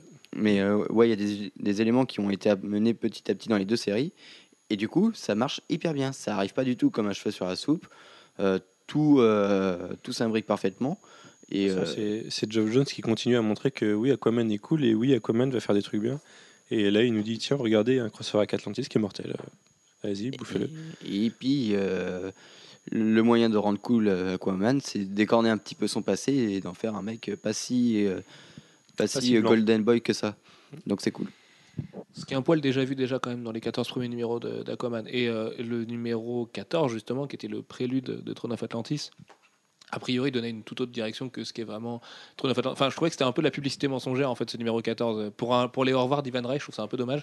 Mais maintenant, c'est vraiment le seul défaut que je peux y retrouver parce que moi, c'est pareil, je me suis éclaté à mort. quoi. C'est c'est un très bon film. quoi. C'est Hollywood, c'est Jeff Jones dans ses œuvres, encore une fois. Et, et c'est mortel. Comment tu peux manger du réglisse dégueulasse le Mais réglisse si, c'est bon. Mais non, c'est dégueulasse. Et, et les gens, les gens aiment pas le, le, le couple. Enfin, il y a beaucoup de gens qui aiment pas le couple Superman Wonder Woman, mais il est quand même mortel. Moi, je trouve que ça marche hyper bien. C'est dommage, du coup, que Loïs revienne bientôt, quoi. Parce que, parce que ça gâche un peu le truc, je trouve. euh, je l'ai- je l'ai trouvé très bien, ce couple. Et en plus, ça aurait pu donner un espèce de. de Pas quand tu lui montres que euh, quand tu non, lui- pas, pas de- pas de bébé, j'en étais pas là. Mais euh, non, mais de. À la. Merde, comment ça s'appelait? Infinite Crisis, tu vois, où. Imagine, ils se liguent entre eux. Qui est plus fort que Superman et Wonder Woman réunis Enfin, tu vois. Et, euh, et dans la Trinity War, moi, j'aurais bien aimé voir ce genre d'implication. Mais en fait, je pense que le couple, il est quand même un petit peu, euh, un petit peu là pour la plastique et pour dire oui, on les a mis ensemble une fois. Bon, vous voyez, ça marche, ça marche pas, tout ça, ils se font des bisous, c'est cool. Mais pour l'instant, c'est vrai que moi, je suis bluffé. Là où je pensais que ce serait juste un petit bisou sur une couverture, euh, on est quand même sur un vrai délire. Et le passage où Superman lui dit tu ferais bien de relâcher la pression, et lui dit mais moi je peux pas, je suis toujours Wonder Woman. Toi, tu as ton autre euh, toi, mais pas moi. Et ce passage-là est super romantique et super cool. Et il y a Smallville et tout ça. Enfin, c'est vraiment très bien. Et quand il apprend à avoir une, une identité secrète en mettant des lunettes aussi. Ça c'est trop cool quand il Ouais. dit mais en fait ça marche vachement bien tout ça. Ouais. Non, c'est, c'est- puis voilà, c'est Jeff Jones. Enfin, il y a de l'action, il y a de l'humour, il y a des bons dessinateurs, il y a euh, des vrais euh, des vrais remous derrière. C'est, c'est impeccable comme d'hab quoi. Jeff Jones c'est peut-être le, le plus grand. Vrai qu'il y a des remous. Ah ouais, c'est marrant ça, c'est une blague sur l'eau. hein. Ouais. Euh, Tu as glissé sur ma blague. Tu as surfé sur ma blague. Ouais. bref, Manu, parle-nous un petit peu de ce chef-d'œuvre incroyable qui a refermé ses portes hier et qui restera toujours comme la mini-série de 2012 malgré sa fin en 2013. Punk Rock Jesus. Oui, donc c'est la, bah, c'est la conclusion de, de ce qui a été lancé il y a longtemps. Enfin, il y a longtemps, il y a, pas si longtemps que ça au final, mais En avril, je crois. on, c'est, Non. c'est un sentiment que ça, va, ça a été long d'avoir la fin et en même temps, ça arrivait beaucoup trop vite. Et là c'est fini. Il y a Oui. plus de... enfin, Et- pas vraiment. oui, il y a encore des 15 en pages à découvrir. Mais bon. Et c'est un magnifique numéro. Alors, moi, je préfère, je préfère ce numéro au 5. Le 5, je trouvais qu'il y avait une baisse de. Enfin, ça annonçait le 6, mais il y avait, il y avait, il y avait une baisse du truc. Là, il ouvre, euh, il, il ouvre magnifiquement euh, en nous montrant qui est vraiment le personnage principal. Euh, là, il n'y a plus de doute. hein. Et, et tout le numéro est comme ça, même si il y a des facilités dans ce numéro. En fait, tout est facile. Il y a des révélations, même si on les savait depuis le début de la série. Euh, voilà, mais c'est c'est un très beau numéro, très bien écrit. C'est une très belle conclusion. C'est ce qu'il y a de plus dur de finir une mini-série. hein. Et la conclusion est La mortelle, dernière elle est page est belle. mortelle. Voilà, il y a plein de bonnes idées. euh, Il y, a- il y a- il y a des clins d'œil. il y a- Enfin, pff, ouais, c'est Mm. la branlée quoi. Mais moi, les premières pages, je les ai trouvées magnifiques. Enfin, l'histoire et, et le Mais dessin tout, hein, sont- moi tout le numéro. de toute façon, bon, après je sais, que c'est pour ça que je te laisse parler dessus parce que je suis pas du tout de euh, euh, objectif en parlant de Punk Rock Jesus. Mais oui, oui, c'est un chef-d'œuvre euh, définitif. C'est fini et ça rentre dans la case des chefs-d'œuvre de l'industrie du comics pour moi. Mais une nouvelle fois, on voit qu'il a eu que Murphy a eu, enfin, pas eu assez de pages pour faire ce qu'il voulait. On en aura euh, au mois d'avril. voilà. Le 3 avril sort le TP euh, agrandi euh, au prix de 17 dollars en VO. Et euh, chez Urban Comics, ça devrait arriver très vite, mais on n'a pas le droit de le dire. Donc euh, on va éviter de faire une boulette une deuxième fois. Ils savent qu'il est long, ils n'ont pas annoncé la date, c'est tout. Euh, du côté de Saga numéro 8, toi et Alex l'avez lu, toi et Alex l'avez adoré. Et je crois que Jeff aussi l'a adoré.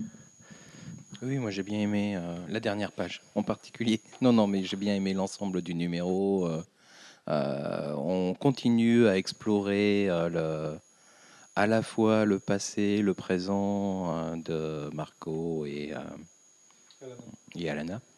Euh, et, et la famille. Et voilà, au, fur et à mesure, l'univers grandit un petit peu à chaque fois et euh, c'est cool parce que pour l'instant, en tout cas, tout ce qui a été introduit en plus a toujours été cool. Euh, pas toujours d'une façon euh, directement cool, mais euh, voilà, c'est bien fait. C'est- toujours aussi beau, c'est- hyper beau. bien raconté, c'est drôle. Enfin, quand on quand on nous raconte le, tout le début du numéro, c'est c'est nous pour nous raconter la rencontre des deux, et c'est absolument génial. il y a un- il y a un certain décalage entre Et- la narration et le. Et même le, le côté le côté lectrice fleur bleue d'Alana, quand on voit son personnage maintenant, quand on nous raconte ses, ses débuts avant de rencontrer Marco, c'est enfin c'est génial quoi. Et les relations avec son beau-père, euh, entre entre Marco et sa mère, enfin voilà, c'est lisez-le, lisez-le. Vraiment. Oui, ouais, ouais, c'est sûr, c'est super bien. En plus, euh, Il était beau celui-là. Oui. enfin oui, la- leur rencontre, elle est, c'est génial. Et en plus, les couvertures sont tarées à chaque fois Ouais, là, Celle- là, elles sont la encore plus belles est plus de la belle. Que celles d'avant. À chaque Non, fois, je- la- le 7 est encore plus beau. Mais Ah non, moi je préfère la 8, je trouve qu'elle est magnifique, elle est d'un bleu joli avec euh, D'un bleu joli. d'un bleu joli. Non, mais c'est oui, bah moi je crois que c'est la meilleure série de l'année. euh. En indé, en 2013, série régulière non. indé, ouais, je pense qu'il n'y a pas trop de doute. hein, mais Ouais. euh, depuis 2013 devrait confirmer ça une fois de plus. Et voilà. C'est bien. Oui. Oui. Euh, allez, dernier titre VO, les messieurs, ça fait un moment qu'on y est à ce podcast. Batman euh, numéro 15, et c'est le, pas le quack, parce que ce serait hyper bâtard de parler d'un quack avec euh, un tel travail de Scott et Greg Capullo, mais je pense qu'on peut dire, ça y est, que Death of the Family peut commencer à décevoir. Moi, je, je reste très mesuré là-dessus, mais c'est vrai que je me suis pas du tout éclaté avec ce numéro 15. Il est décevant, il est, il est pas mémorable en fait. Il n'y a, rien qui marque euh, vraiment. C'est un peu lent. Si, la fin. La fin, ouais, mais Mais- si- sinon c'est un peu lent. euh, Ouais, il- c'est vraiment pour compléter, quoi, pour combler et faire un numéro de plus. Je pense qu'on aurait largement pu euh, compresser les deux derniers numéros en un seul.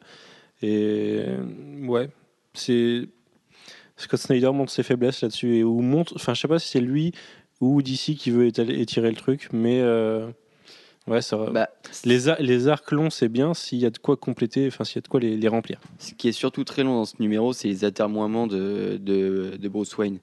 C'est euh, en fait, j'ai l'impression qu'on passe beaucoup trop de temps sur, euh, sur le côté un petit peu obstiné de Bruce Wayne. Et euh, je pense qu'en une page, on l'avait compris. Et là, il veut vraiment insister lourdement dessus par rapport à- au reste de la famille et compagnie. Et euh, je pense que voilà, c'est du coup, Mais je On- pense surtout qu'il y a une vraie volonté d'implication, enfin d'élargissement à l'ensemble de la Bat Family, puisque l'ensemble, euh, c'est le, le titre de l'arc, c'est euh, Death of the Family, et que ça concerne l'ensemble de la Bat Family. Du coup, euh, ben, Scott Snyder passe du temps avec euh, chacun des, des membres et chacun essaye d'y mettre son grain de sel. Et puis, euh, euh,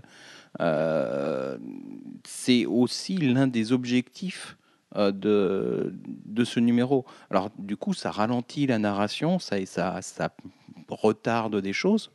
Euh, mais c'est pas inutile d'un point de vue éditorial, euh, puisqu'on se retrouve avec, euh, ben, que ce soit Damian ou. euh, ou D'ailleurs, le Batman et Robin étaient mortels ce mois-ci. Ouais. Et puis on a aussi Jason Todd qui est là, alors que théoriquement il, il est pas, il fait partie de la famille, mais bon, euh, de façon plus éloignée. Il est Ouais, quand mais on même- pouvait pas ne pas le mettre dans Mm. un arc qui s'appelle Death of the Family qui concerne. Ah les non, mais bien sûr. Mais ce que, ce je veux dire, il, il- il- toujours il est- de il est de façon, de façon assez cool. Euh, dire, on- euh, là, on oublie euh, que euh, il a quand même euh, un certain nombre de d'actions déplacées dans son passé. Euh, qui n'ont pas été effacées euh, dans la, dans la nouvelle continuité. Euh, et que le fait Ça qu'il reste se un membre de la famille. ça reste un oui, oui, oui mais c'est le manque qui se sert le plus d'un calibre assez important pour. euh, Mais moi, je trouve, enfin, voilà. je, crois Et que dans, il dessoude, il dessoude à, à- à grande échelle. moi, je crois que c'est un des trucs que je préfère de, de voir Jason avec le reste de la Bat Family. À chaque fois que je le vois, je, je sais pas, je, je, je- je rigole. C'est un Je- peu comme s'il y avait le suis content. Punisher euh, dans les Avengers. Voilà. Et que tout Ou le monde trouvait ça normal. Voilà. Non, mais ouais. Par contre, euh, chose qu'on peut dire sur Death of the Family, c'est que les tie-ins sont meilleurs que ce qu'on a pu avoir sur euh, Night of the Hall, que, où il y avait beaucoup, beaucoup, beaucoup de merde. Sauf que là, C'était que sur un épisode. ça s'ét- ouais, ça s'étire trop et qu'il faut pas nous mettre des tie-ins dans des séries comme Teen Titans, par exemple. Hein. Faut arrêter de déconner. Je C'est sais c'est pas, j'ai nul, pas Teen lu. Titans, on va pas les lire juste pour avoir un tie-in de Death of the Family. Euh, euh, quand on ouvre le, le 15 qui est sorti hier, je crois, euh, et qu'on voit Batgirl, euh, tout ça pour justifier le fait qu'il faut vendre le titre. euh, non, non, je suis désolé de tuer ce titre et re- relauncher-le, mais Quoi, il faut arrêter. Batgirl Ah Non. non, Batgirl dans Teen Titans. Teen D'accord. Titans. ouais. Oui, non, parce que pour l'instant, en tout cas, moi, j'ai pas encore lu le 15 de, de Batgirl, mais euh, ce que j'en ai lu euh, jusqu'à pas présent mauvais, hein. est, vrai- est vraiment très, bien. bon même. Non, d'ailleurs, non, le 15, je l'ai lu. Euh, Bah, du coup, tu as tout le lu. hein. 14 et le 15, oui, ouais. bah, Voilà, mais jusqu'à présent, Merci, Jeff. oui, j'étais plus sûr. Du coup, tu as tout lu. Voilà, j'ai tout lu, mais jusqu'à présent, dans Death of the Family, Batgirl, euh, à part l'épisode prélude à Death of the Family, qui, bon, qui il y avait, il y avait ouais, juste la dernière page. Qui avait juste prélude de. Euh, tout le reste était vachement bien. Euh, et, euh, Mais c'est en plus c'est vachement bien en grande partie à cause de l'autre personnage qu'il y a dans, dans sa série. oui, parce qu'il y a beaucoup plus le, Ouais. le Joker Qui est très que, intéressant. que dans les autres. Par contre, sur Batman, il y a quand même un truc qui est assez intéressant à voir, c'est que Scott Snyder arrêtait pas de nous répéter que son, son grand mentor, c'était Grant Morrison, et nous, on voyait surtout du Alan Moore. Et, euh, et en fait, dans ce numéro, enfin, on voit, euh, on voit l'hommage que rend Scott Snyder euh, à Morrison avec les dernières pages qui font, un écho forcément avec Arkham Asylum qu'il avait fait avec Dave McKean. Ouais, qui est euh, du coup bien avant la Bat Révolution et qui est le premier essai de Morrison sur Batman. Donc, euh, qui a rien à voir avec du coup le Morrison de Batman que les gens connaissent aujourd'hui et qui est republié par Urban Le Batman de Morrison plus. notamment. Tu dis le Morrison de Batman. C'est pareil, c'est tous un brique. C'est comme méta. des Lego. Euh, du coup, quatre lectures VF marquantes ce mois-ci. On va passer rapidement, messieurs, parce que ça fait vraiment longtemps qu'on y a ce podcast, ça fait plus d'une heure. Euh, Manu Red Wing chez Delcourt. Qu'est-ce que t'en as pensé de Jonathan Hickman, donc scénariste des Avengers et New Avengers?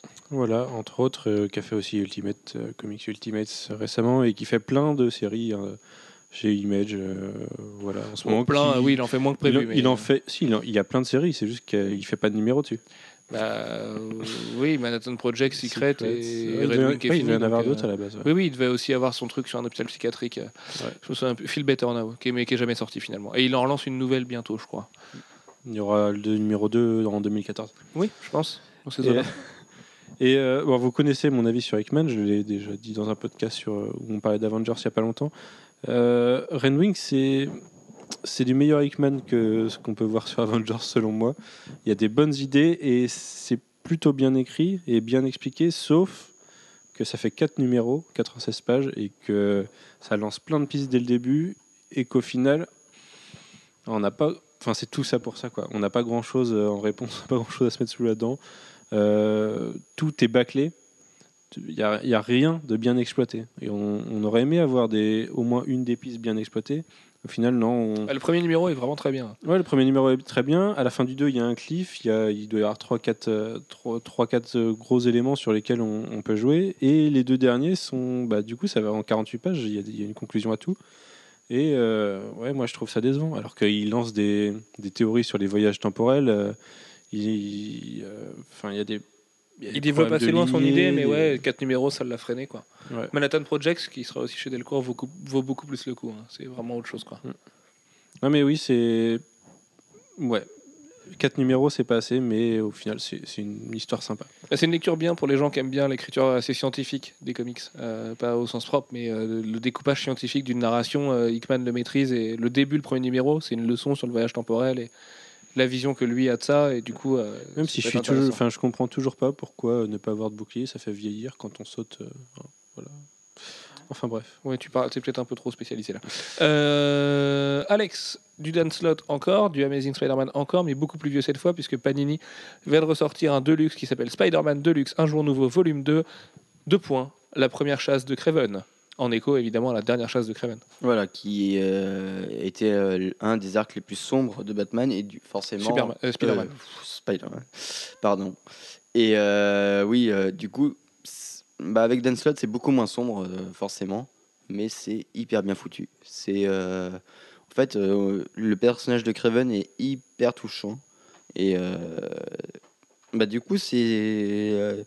c'est un petit Moi, j'avais ressenti euh, le- cette lecture-là un petit peu comme Batman le défi. euh, avec euh, le pingouin, euh, où où je m'étais vachement identifié au pingouin et c'était beaucoup trop triste quand il meurt à la fin.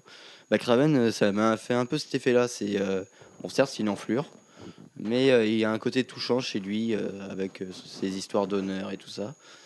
Et, euh, et voilà, c'est euh, bon, sa famille est complètement tarée, mais euh, Avec sa fille, non ça? il y a sa fille et sa femme, ouais. Ouais, c'est ça. Ouais. Et euh, ouais, là, elles sont carrément psychopathes, mais euh, Gravina, non? Je sais plus. Ouais, il y avait Non, un je crois nom, pas. il y avait- il y avait un nom à la con. Ça, Bah, un nom russe, quoi. rire. Mais, euh, mais oui, voilà, c'est. La Russie, quel beau pays. Gérard Depardieu nous en dira tant. Parce qu'il il vient de, de partir en Russie et Vladimir Poutine lui a accordé la nationalité russe. Voilà. Non, mais il s'enfonce, oui. Mais Ah voilà. ouais. Non, non, non, Ah n'en ouais, parlons plus. même. Non, je Non, mais pour un amateur de bon vin, la Russie, c'est parfait. Enfin bref, tout ça pour dire que. euh, La première chasse de Craven, c'est plutôt pas mal. Ouais, c'est c'est, euh, ce qui. Bah, c'était dans le très bon, euh, très bon Dan Slott euh, après. enfin, en travail de récupération de Spider-Man. Tout à fait. Euh, autre série marquante, on en avait parlé longuement l'année dernière, c'est Batman Noël de Liber Meio, euh, qui est quand même une euh, très très très très très bonne série qui vient de paraître chez Urban Comics euh, à un prix assez hallucinant parce que il est proposé à 14 euros seulement là où la VO était à 23 il me semble l'année dernière. Donc euh, s'il y a bien un truc à lire en période où il fait froid euh, comme ça au bord de la cheminée, c'est bien Batman Noël, qui est donc une reprise d'un conte de Dickens qui est relu à la sauce Gotham City euh, et qui est dessiné à la perfection et qui est vraiment qu'un one shot et qui est vraiment très bien quoi du début à la fin. C'est une lecture très solide. Jeff. Juste un truc, on savait que ça allait être un, un très joli, euh, une très jolie BD. Voilà. Euh, graphiquement, on n'avait pas de doute. Euh, Là où on avait beaucoup plus de doutes, c'était sur le côté Bermero en, en, scénariste. Et ben, franchement, il a, il, a vraiment réussi un tour de force parce qu'il utilise vraiment un parallèle entre Scrooge et Batman d'un bout à l'autre et une narration qui qui sont pas simples, euh, mais qu'il arrive à tenir d'un bout à l'autre et euh, c'est vraiment une belle performance, je trouve. Un joli tour de force. Voilà, c'est aussi impressionnant de ce côté-là. Jeff, tu vas pouvoir garder le micro parce que le dernier titre VF dont on voulait parler ce mois-ci, c'est un titre qui t'a touché beaucoup puisque tu l'aimes beaucoup. C'est le Jack Kirby anthologie qui est paru chez Urban et qui s'adresse à des lecteurs qui ont soit envie de découvrir Jack Kirby, soit envie de se replonger dans l'univers du King euh, de l'industrie des comics. Ah, alors, ça me touche pas tant que ça, mais euh, il y a un côté, euh, un côté, comment dire, si pour quelqu'un qui veut connaître Kirby euh, et pourquoi Kirby est si important dans l'industrie des comics et ce qu'ils sont devenus, euh, c'est un peu un indispensable Euh, parce qu'on voit Kirby dans les années 40-50 euh, chez DC. Alors l'inconvénient, c'est que là, on n'a que la partie DC. Parce que évidemment, du coup, on n'a pas ces plus grandes créations que sont les Fantastic Four, enfin tout- toute sa contribution à l'univers Marvel. Euh, par contre, on a toute sa contribution à l'univers DC, elle est, loin d'être neutre. Euh, et on picore à travers euh, les périodes avec des personnages qu'il a créés chez DC dans les années euh, 40-50, puis dans les années euh, 50-60, euh, etc. Et puis sa participation à la création du deuxième, du quatrième monde, enfin sa participation, il l'a créé tout seul, donc de toute façon, euh, euh, c'est plus qu'une participation, mais voilà, c'est le Kirby, euh, à la fois le créateur et le dessinateur, celui qui a évolué. On voit bien la filiation entre ce qu'il y a au départ et euh, ce qu'il y a à la fin, et le, côté, la, montée en puissance euh, qu'on retrouve. Euh, et euh, également les différents genres dans lesquels il a pu travailler. Alors il y a une grosse domination de la partie super-héroïque ou de la partie fantastique éventuellement, Euh, mais euh, on a bien toute, toute cette évolution de, Kirby, aussi bien scénaristiquement que, que- que graphiquement, les thèmes qui lui sont le plus chers. On peut, à travers cette anthologie, avoir une idée de chacun des... euh, euh, de chacune de ses plus grosses contributions, aussi bien euh, Kamandi que euh, le Demon ou euh, les New Gods. Euh, et des contributions qui d'ailleurs souvent sont un peu encombrantes pour DC parce qu'ils ne savent pas trop quoi en faire. Alors de temps en temps ils les annulent et puis de temps en temps ils les récupèrent parce que c'est trop bien. Mais après ils sont de nouveau embêtés et ils veulent de nouveau s'en Ouais, c'est le débarrasser. cas aujourd'hui avec Wonder Woman et les New Gods notamment. Ben oui, il, il- il s'était débrouillé pour supprimer euh, tous les New Gods de la continuité d'ici. Euh, et, et puis maintenant, dans la nouvelle continuité, les New 52, ils, ils sont débrouillés pour les remettre. Donc, euh, on va bien voir comment ils s'en sortent. Mais du coup, ça sera plus exactement les mêmes non plus. Ça sera plus exactement les mêmes non plus. Donc, peut-être qu'ils vont se débrouiller pour mieux les intégrer euh, à la continuité euh, d'ici euh, sans être aussi encombrés qu'ils ont pu l'être les fois précédentes. Et en un mot, comme en 4000, est-ce que ça vaut le coup de l'achat du coup, ce Jack Kirby anthologie Ben, il est pas cher. Vraiment, on a quand même un, un- une grosse, un, un gros volume avec, voyons voir, euh, 16, 16 numéros dedans, plus des commentaires. Euh, c'est vraiment une, euh, un bon aperçu à la fois historique et, euh, de l'évolution graphique des comics euh, à travers le temps. Non, c'est vraiment, à, mon sens en tout cas, c'est une des... euh, si on s'intéresse aux comics au-delà de euh, juste suivre une histoire d'un bout à l'autre, parce que là, on a, on a que des bouts d'histoire, on a que le début à chaque fois. Euh, si on s'intéresse à ça, euh, c'est assez indispensable à mon avis. Ok, Voilà. on me dit dans l'oreillette que ça fait 4000 mots, donc on va pouvoir passer à ce qu'on a fait en décembre. Du coup, euh, bah, écoute, tu vas garder le micro. Jeff, qu'est-ce que tu as fait de ce mois de décembre 2012 pour bien finir l'année? Mhm. Qu'est-ce que j'ai fait de ce mois de décembre 2012 Euh, J'ai dû me faire euh, taper dessus par un 30 et un 30 et un 32. En... oh non, mais c'est au tennis. Ah oui, au tennis, d'accord. Oui, oui. je me disais, il n'y a pas 32 Mm. jours en décembre, donc ça me paraît bizarre. Non, non. Oui, sans blague. Euh, et puis. Et puis, euh, et puis, je sens que je, oui, je- ce week-end, on va, va bien voir si je me refais taper dessus. Mais non, tu vas le défoncer, tu vas passer 15-5 d'un coup. Moi, je te Ah non, ça, ça m'étonnerait. Mais si, tu vas, faire, tu vas faire une méga perf. euh, tu vois, et puis tu vas passer 15-5. Skylex, qu'est-ce que ça que je fait fasse plus de au mois matchs. de décembre? Attention, le micro arrive, hein, le temps que ça arrive. Euh, Qu'est-ce que j'ai fait? Euh, je sais pas. Ouais, bah ouais, je sais pas trop. Bah si, j'ai j'ai fait Noël. Mais euh, arrête de me regarder comme ça. J'ai eu plein de. Ouais, voilà, je suis rentré dans ma campagne pour faire Noël. J'ai fait la fête. J'ai eu plein de trucs à lire, plein de jeux vidéo auxquels jouer. Et sinon, tu peux arrêter de me fixer parce que c'est un peu gênant. Et sinon, qu'est-ce qu'on a fait d'autre? J'en sais rien. Je sais même plus ce que j'ai fait en décembre. Ah si, j'ai regardé euh, Young Justice après qu'on ait fait le podcast. Ah ouais, on a fait ça aussi. Et c'est super bien d'ailleurs euh, si vous voulez regarder une série euh, en dessin animé, parce que moi je regarde beaucoup de dessins animés, je suis un enfant. Et ben c'est trop trop cool. Et oui, on a fêté ton anniversaire, Sullivan, et c'était bien. J'ai rien dit, moi, je t'emmerde. non, mais- C'est quoi ce regard ce- Cette façon de le dire là? que tu me regardes avec. Oui, non, non, je te regarde parce que j'attends que tu fini et que tu passes le micro Ah, à. Manu, c'est aussi simple que ça. D'accord. On n'est pas très bien reçu ici. hein. Non, c'est vrai, bon, on s'en fout, c'est pas chez nous. Euh, Manu, Oui. Euh, décembre, bah, plein de choses. J'ai bossé pas mal, hein, un peu plus que d'habitude. Euh, j'ai rattrapé mon retard dans quelques séries. J'ai fini la saison 5 de. Enfin, j'ai fini Sons of Anarchy, euh, tout ce qui est sorti pour le moment. Et c'était plutôt mortel au final, même si le début de la saison 4 était chiant.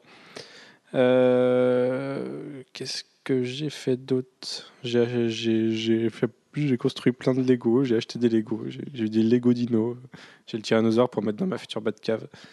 Euh, j'ai converti Sullivan au Lego et ça j'en suis pas peu fier. Maintenant il est, il est tombé dans le piège. c'était pas une très bonne idée, mais. Euh, j'ai oui, repris, repris Mass Effect 3 auquel j'avais pas touché depuis mai. Euh, j'ai pour excuse d'avoir ma télé euh, grand écran qui a lâché. Mais c'est un mois, hein, dans... il n'y a pas de problème dans sa phrase, Alex. Je te vois en train de réfléchir. euh. Oui, c'est le mois de mai 2012, voilà. Donc j'a- j'avais pas joué pendant 7 mois. J'ai repris. Euh, sur ma Pas des légumes non plus, pas les petits trucs jaunes là. J'ai repris sur ma petite télé 48 cm, du coup c'est un, peu la loose pour jouer, mais bon, c'est déjà ça. J'ai dû choisir entre les, les guettes et les cariens, et ça, ça fait mal. Non, mais t'as choisi les guettes comme tout monde. mais ouais, c'est le meilleur jeu du monde. Il y a vraiment beaucoup trop de possibilités, beaucoup trop de choses à faire. Euh, c'est- parfait. J'ai pas encore joué à Walking Dead, c'est mon prochain jeu. Euh, j'ai fêté. Tu peux y jouer sur iPhone Noël 5? comme tout le monde. Non.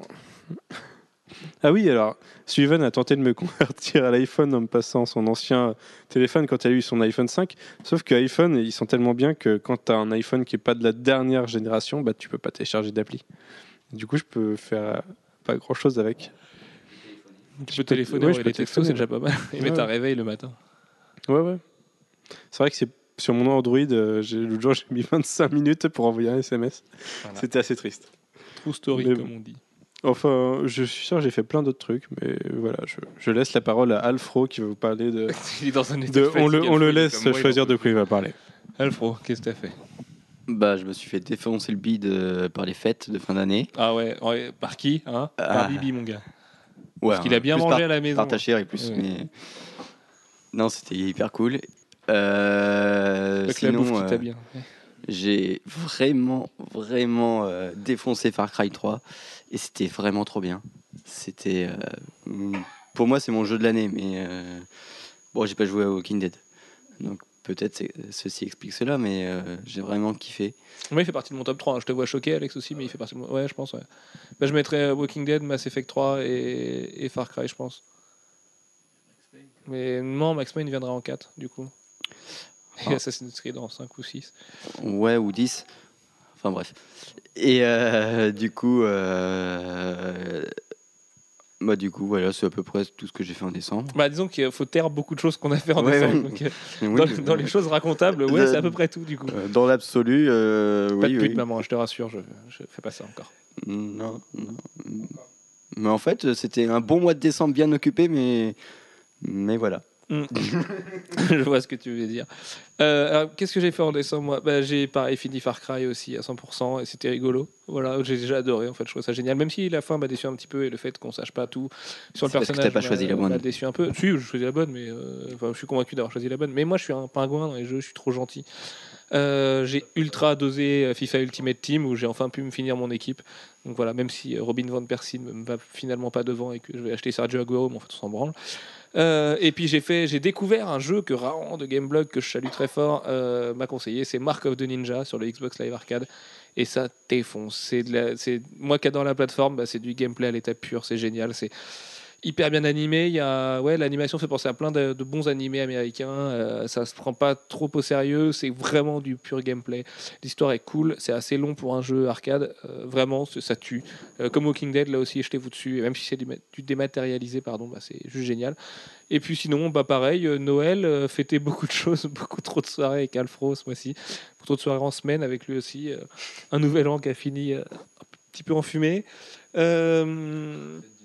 En fumée en un seul mot, hein, c'était très bien. Euh, La fin du monde, euh, c'était très bien aussi. Euh, Noël, c'était cool. euh, voilà, je, je, suis pas content de mes cadeaux cette année. Je suis un peu deg, alors je me fais plein de cadeaux moi-même.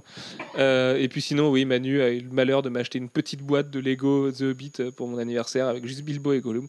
Et en fait, j'ai mis le doigt dans le fait que je me rendais pas compte. Ça faisait 20 ans que j'avais pas fait de Lego, peut-être, ou peut-être un peu moins, 15 ans.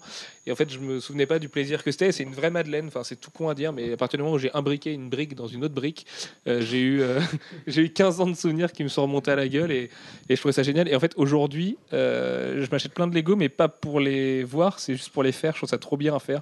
J'ai l'impression d'être un enfant et de m'en- de m'enfermer dans ma bulle 3 heures euh, tous les soirs à monter euh, une grosse, grosse, grosse pièce. Et du coup, je me suis lancé très sérieusement dans la collection de Lego Lord of the Ring. Puis sinon, on a fait quoi Euh, Si j'ai vu The. Hobbit, j'ai toujours pas vu Life of Pi, enfin le, le, le, l'Odyssée de Pi, pardon. Euh, je retourne voir The Hobbit demain avec Manu en HFR du coup euh, après l'avoir vu en VO et j'ai surkiffé The Hobbit donc euh, voilà Peter Jackson a, a redéclenché une passion Tolkien en moi et c'est bien la seule œuvre de fantasy que j'adore en fait Bah, moi, j'ai essayé Gardien des Terres du Milieu, là, le, le jeu vidéo. ah c'est nul ça non? Ah, c'est à chier. ouais ça Enfin, je pense que les chier. lolistes, ils vont aimer, mais il y a que. Voilà, on dit loliste on dit pas loleur pour les joueurs de League of Legends? J'en sais rien. ouais je sais pas les gens qui jouent à LoL quoi Ouais. Euh, qu'est-ce qu'on va faire en janvier Jeff? Que, que vas-tu faire toi en janvier? À part euh, me laisser gagner la fève quand on fait une galette des rois Ben, déjà, euh, ce week-end, je, je repars. Et, alors, cette fois, j'ai essayé de taper, mais on verra bien. Euh, et non, sinon, j'ai rien de particulier de prévu, malheureusement, pour, pour ce mois-ci. Euh, à part fêter l'anniversaire de ma chérie dans, euh, dans 15 jours, mais à part ça, euh, voilà. Euh, euh, un peu moins. Un peu moins. Voilà. Hmm, je sais pas. On verra.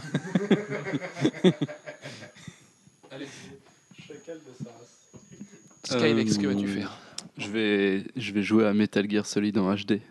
Parce que le, le père anniversaire m'a amené ça. Et je suis trop content parce que bah, Metal Gear Solid, c'est Metal Gear Solid quoi. Et en HD, pff, c'est la vie. c'est beau ce que tu dis Ouais. Sinon, je vais faire des Lego aussi parce que moi aussi j'en ai acheté.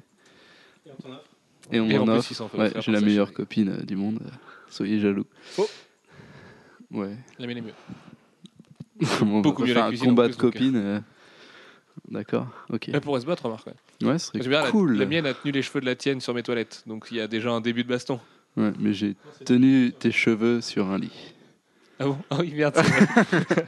J'aurais bien fait de pas faire le malin. C'était ouais, c'était Voilà. pas si longtemps. en plus. Donc, sinon, on va aller à Non, Angoulême. mais t'as pas c'est à la fin du mois tout, ou hein, c'est le complètement mois faux, prochain J'avais pas besoin d'aide. C'est à la fin du mois là. Ouais, donc on va aller à Angoulême. J'ai déjà, j'ai- un, j'ai pas de cheveux à tenir parce que je les perds. Deux, tu m'as pas du tout tenu les cheveux. J'allais très bien tout seul. C'est ce qu'il dit. euh, Oui, on va dire oui. C'était la fin du monde. Ah oui, ça, c'est Je la pensais mourir, c'est pour ça, je comprends. Mm. Enfin, oui, oui, sinon on va aller à Angoulême, ça va être trop bien. Et, Ouais, ça aurait été euh, un autre- un autre genre de fin du monde et une Ouais. belle tenue de cheveux encore. Et voilà, sinon, rien d'intéressant. Si vous voulez, on organise une super soirée au bar La Girafe à Angoulême le, le jeudi soir. Vous êtes les bienvenus. Voilà. Pré- Prévoyez pas de rentrer chez vous, juste ça. Voilà. C'est c'est pas une bonne idée de rentrer chez vous après ça, de toute façon. Donc, euh, que ce soit pour votre réputation ou pour votre sécurité. On peut marcher, nous, du, du bar jusqu'à notre auberge Je sais pas. Je sais pas où aller. Si c'est un kilomètre, ça le fait Non, le bar est dans la ville et le festival est dans la ville. Donc en fait, c'est absolument au même endroit. En fait, la ville, c'est le festival. Non, le bar, c'est le festival. Le bar, c'est le festival, ouais. Rectification. Il y a un record à battre cette année. Il y a 9 girafes à faire. Ouais. Mais euh, l'abus d'alcool est dangereux pour la santé. Et vous me faites remarquer à chaque fois sur Twitter que j- on n'arrête pas de faire d'apologie d'alcool. C'est pas Donc, vrai du tout. droguez-vous. hein. C'est pas vrai du tout. L'alcool provoque juste des soirées marrantes. C'est tout.